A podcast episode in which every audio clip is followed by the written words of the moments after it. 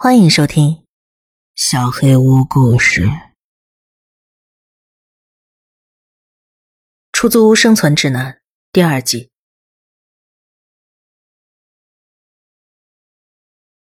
过去二十四小时发生了太多事情，我压力太大了。发现杰米失踪之后，我几乎没睡过觉。事态的发展让我越来越焦虑。但是我认为，我最好告诉大家之后发生的事情。感谢大家提供的建议，我采取了其中一些措施。我在阳台上放了一大盆鼠尾草，还在门口撒上了盐。但是很可惜，一点用都没有。目前为止，我遵守了海明斯太太那些规则，所以我还活着。其实没有那么难，我在学着从头开始。我快疯了。上次更新几个小时之后，杰米一直没有回来，他已经失踪了超过二十四小时。他的同事给我打了很多电话，我不知道如何解释，所以我没有接。当我终于想到是不是应该检查一下电梯时，时间已经来到了海明斯太太说的危险时刻。我不想冒这个险，我等着，绝望的等待着三点三十四分的到来。但是，惭愧地说，当时间来到那一刻，我在沙发上瘫坐了半个小时，才鼓起勇气。四点零二分，我终于站到了电梯门口。电梯很老旧，晃晃悠悠，它很长时间没有换过了，甚至可能跟这栋楼一样老吧。我盯着电梯。他又大又笨重的按钮也盯着我，我的心砰砰直跳，恐惧压倒了一切。但是什么都没发生，我更加绝望。电梯门打开，我走了进去，上上下下按了几层，用手电仔细搜索任何可疑的线索，但是什么都没找到。杰米完全消失了。我拖着疲惫的身体回到七楼，回到四十二号公寓。我本以为这是个完美的家，但此刻，它一点都不像个家。我坐到我们自己拼着的平板餐桌前，痛哭起来，然后举起手机，双手止不住的颤抖。一个小时的时间里，我都在是阅读你们的评论，还是考虑报警之间徘徊。但我决定给我的朋友乔治亚打电话，我需要一个真实的人在我身边。事情太疯狂了，我不确定警察能不能用我仅有的那点信息解决什么问题。但是我知道，我得找个人谈谈。我就不再叙述一遍了，我把一切都告诉了乔治亚，他答应早上送弟弟上学之后来找我。我焦躁地等待着，按照建议。我把每个房间都武装了起来，然后我突然想起来什么，看了看表，八点二十三分，邮递员还有半个小时左右到达，这次我肯定不会错过了。我站在门边，茫然地看着门板，就像电影里那些被附身的人一样。我真的筋疲力尽了，满脑子都是杰米。纯粹的肾上腺素支撑我站立不倒。八点五十二分，我打开了门。接下来就是我生命中最漫长的两分钟。当我见到他时，如释重负。八点五十四分，邮递员伊恩·弗兰德斯站到了我面前。他脸上的笑容掩盖不住眼神中的担忧。他比我想象中要年轻。太年轻了，他不可能已经当了三十五年的邮递员。但是我被自己更想知道的事情弄得心烦意乱，无暇顾及这些。你就是新来的房客吧？没时间寒暄了，所以我开门见山。海明斯太太给我留了封信，她说如果……亲爱的，我能进去吗？我们需要谈谈。我把伊恩领进了门，示意他可以坐在沙发上，却发现自己指向沙发的手在颤抖着。我把那张已经皱巴巴的纸塞到他手上，等待着。普鲁对我评价这么高啊！呵呵，我会想念那个姑娘的。他略带腼腆的笑着。你到底能不能帮我？我没时间听他评论一个老邻居了。我可以帮上忙，但是我不能待太久，我们得快点我在这送了四十年的信，普鲁说的那些我都见过，还有更多他没说的。你想知道什么？伊恩跟我想象中完全不同。读信的时候，我感觉他可能是个和蔼可亲的老爷爷，可现实实在差距太大。伊恩的语速很快，脖子上有纹身，还戴着一条大金项链，头发染得像鞋油一样黑。谢天谢地，他的举止不像外表那样有侵略性，只是听上去很自大。这样的外表下，我能想象出他肯定每天都混迹投注点，一边用肮脏的手在钞票上蹭来蹭去，一边吹嘘自己赢了多少钱。他问都没问，就在客厅点上了烟。我没说什么。我们一般都会在室外抽烟，但是我现在也不在乎了。我抓起一个盛烟灰的碗，也给自己点了一根。那就从电梯里的东西开始说。我男朋友失踪了，他昨天凌晨大概三点十五分上的电梯，我当时还没看到这封信。从那之后他就失联了，我需要把他找回来。说到最后，我几乎是在咆哮，希望这能够让他感受到我迫切的情绪。但是，他的回答让我始料未及。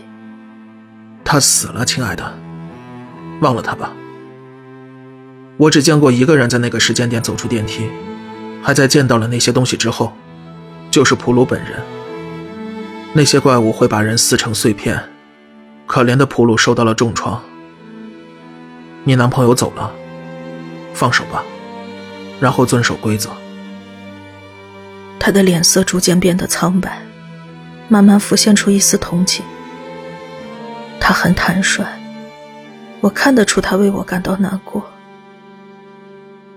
但是，我肯定能做点什么。我听说有些办法能让死去的亲人起死回生，但是我没亲眼见过。要是我让你去尝试，反而把你给害了。那也太不负责任了。这里很好，我说实在话，忘了他，保持现状。要是我的话听上去太冷血，请原谅，我不是有意的。但是你看上去是个很体面的姑娘，我不想看你这么快就走。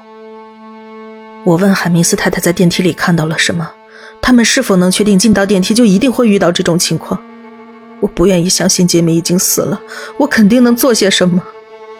如果我知道了自己将要面对的东西，我就能更好的去做准备。太可怕了！我当时并不在场，是他们告诉我的。小莱拉是个很可爱的孩子，以前我送邮件的时候都是他帮我开门，给我小费。她是普鲁的孙女。那天。普鲁终于对保护好莱拉有了十足的信心，所以那一晚是莱拉第一次在这里过夜。他错了，小莱拉有梦游症，他在凌晨一点半出了家门，在走廊游荡。普鲁很久之后才意识到，那些声音来自门外。他找到电梯门口的时候，那些生物正在撕扯莱拉的四肢。普鲁奋力反抗，甚至杀死了其中一只。但是他没能救下那个小女孩。我已经歇斯底里，不可能，杰米的命运不会是这样的。那是什么生物？你见过吗？没有人知道，亲爱的。他们跟这栋楼的怪异有关系，没人在别处见过他们。我们不知道他们从哪儿来，只知道他们生活在这儿。我也见过他们几次。要么是新邻居给他们的小猫小狗放了饼干，要么就是没有处理好剩菜剩饭。那些小生物好奇心很强，在普鲁警告你的那个时间段之外，他们几乎没有什么威胁。但是，一旦他们得到了喂养，就会变得十分贪婪，他们想要更多的食物。所以，你得把所有的残羹剩饭都丢进垃圾桶，或者打包进冰箱。只要不把食物放在外边，在那段时间不要使用电梯，那些生物就不会伤害到你。它们比人类体型要小，但是形状相似，有跟啮齿类动物相似的一些特征，只是比任何啮齿动物都要大得多。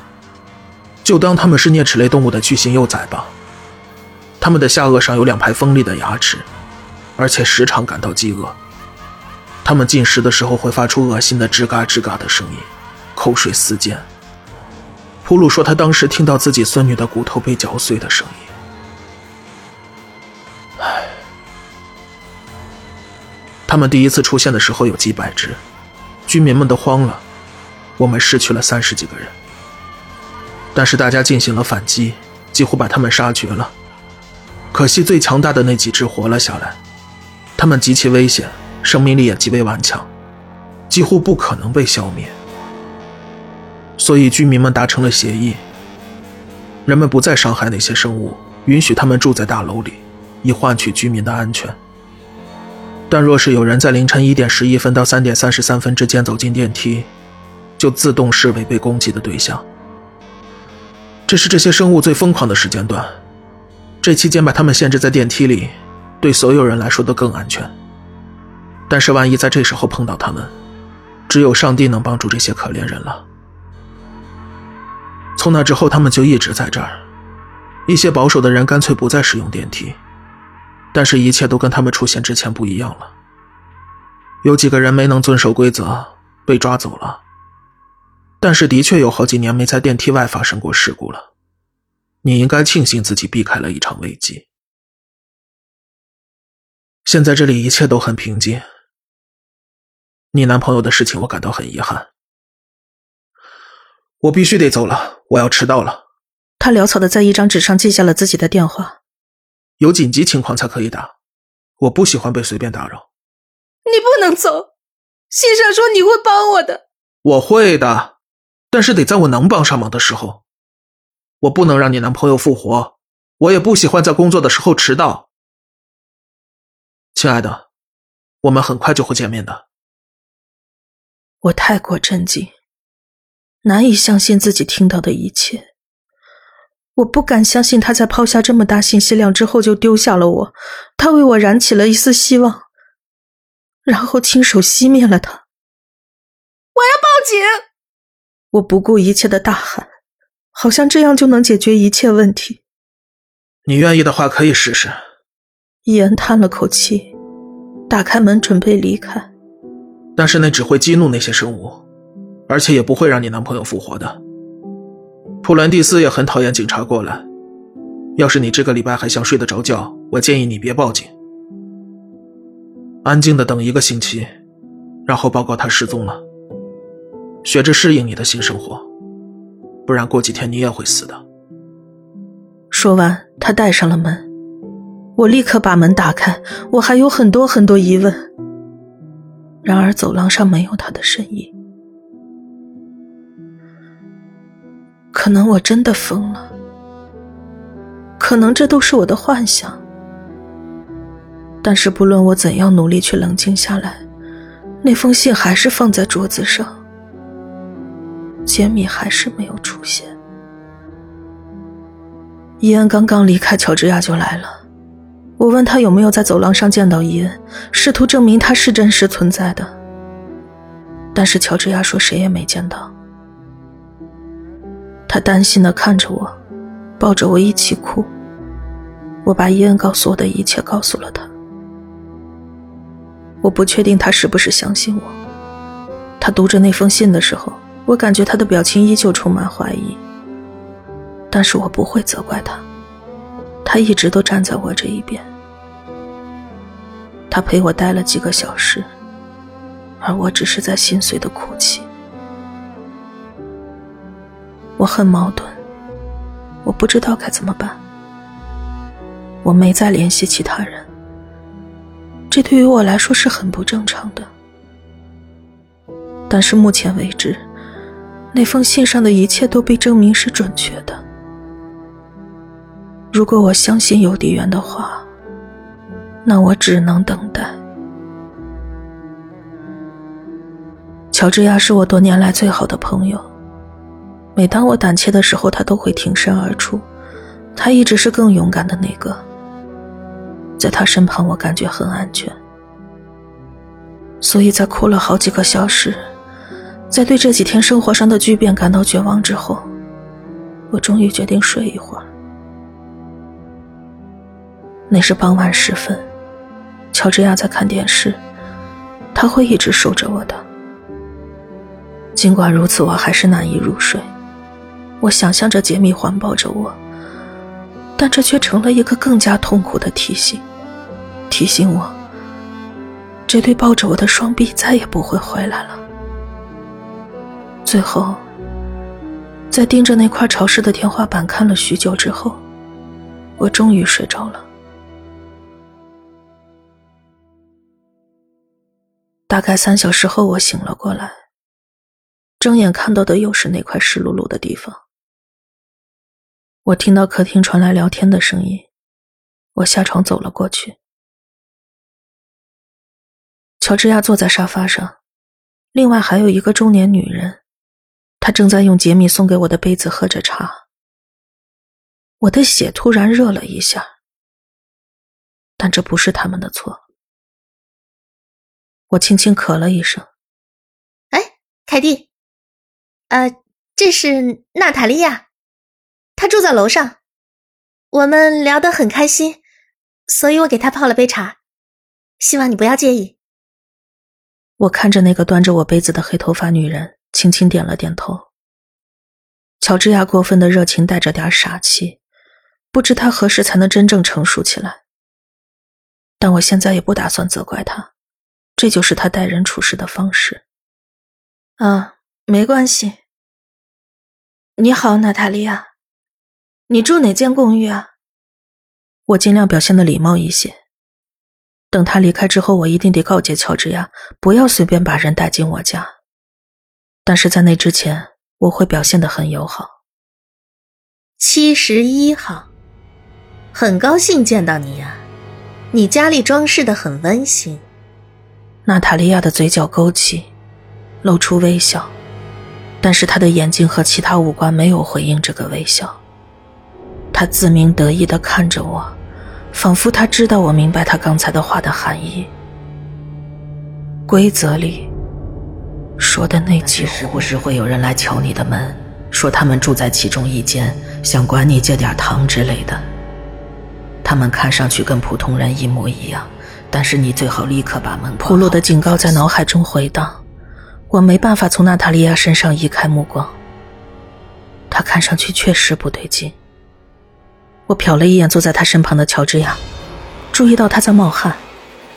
英国最近天气是很热，没错，但是现在的温度大大超过了室外。乔治亚几乎全身都在滴水。突然，他开始气喘吁吁。娜塔莉亚的眼睛紧盯着我，就像阳台门外的清洁工一样。清洁工的那次，我遵守了规则，所以什么都没发生。然而这一次。规则被打破了，他已经坐在了我的公寓里。乔治亚开始尖叫，他的皮肤就像被灼烧一般，出现了水泡和烧焦的痕迹。他的头发从头皮上开始脱落，身上每一寸皮肤都开始剥落融化。他身上没有火焰，却要被活活烧死了。他疯狂地抓着自己融化的脸，挖着裸露出来的肉。一个人被活活烧死时发出的声音是难以想象的，那个声音将伴随我的一生。我也开始放声尖叫，但是没有任何人来敲我家的门。我想给邮递员打电话，但是放在桌上的手机像燃烧的炭火一样，我根本没办法把它抓起来。那个女人要把整个房子给烧着了，我的行动肯定要比打电话求救来得快。我抓起之前配置武器时放在客厅里的一把大菜刀，刀柄立刻烫伤了我的手，但是现在管不了那么多了，我必须把它给弄出去。如果还有可能的话，我得救乔治亚。我跑向那个女人，离得越近，汗水就像淋浴一样滴下来。我把刀刺进了她的喉咙，她抓住刀柄，倒在了地板上。他没有像正常人那样流血，他的内部器官黑乎乎的，他躺在地上抽动。但是我觉得不久之后他就会重新站起来，所以我赶紧拖着他拽进了走廊。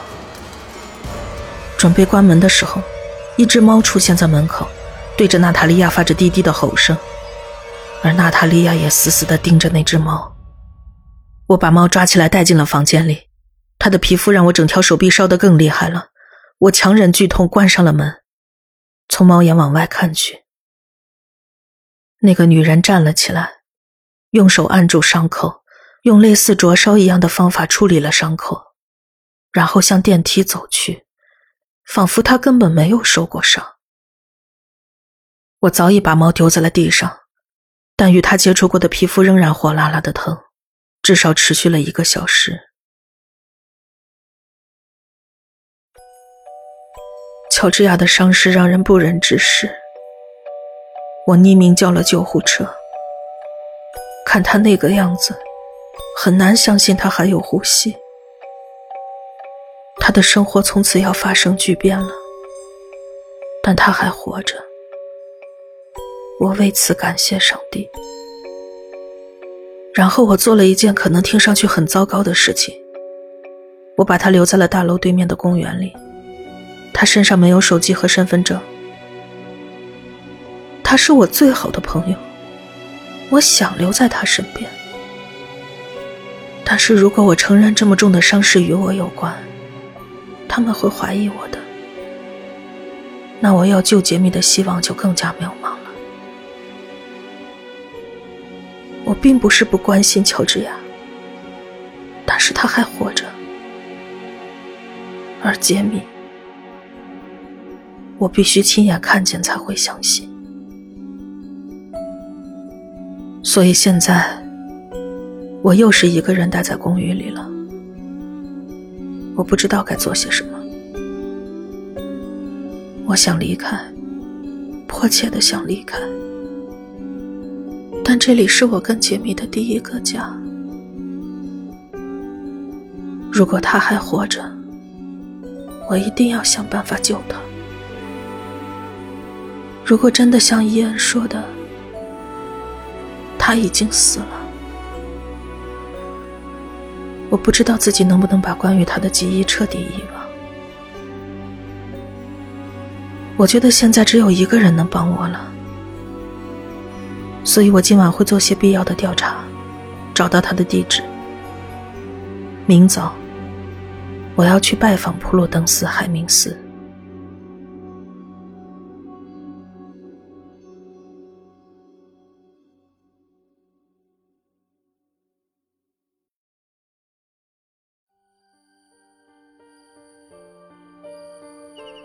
本期小黑屋故事就到这里。如果你做噩梦的话，没有关系，我会来把它吃掉的。我是小黑屋的墨，那我们梦里再见了。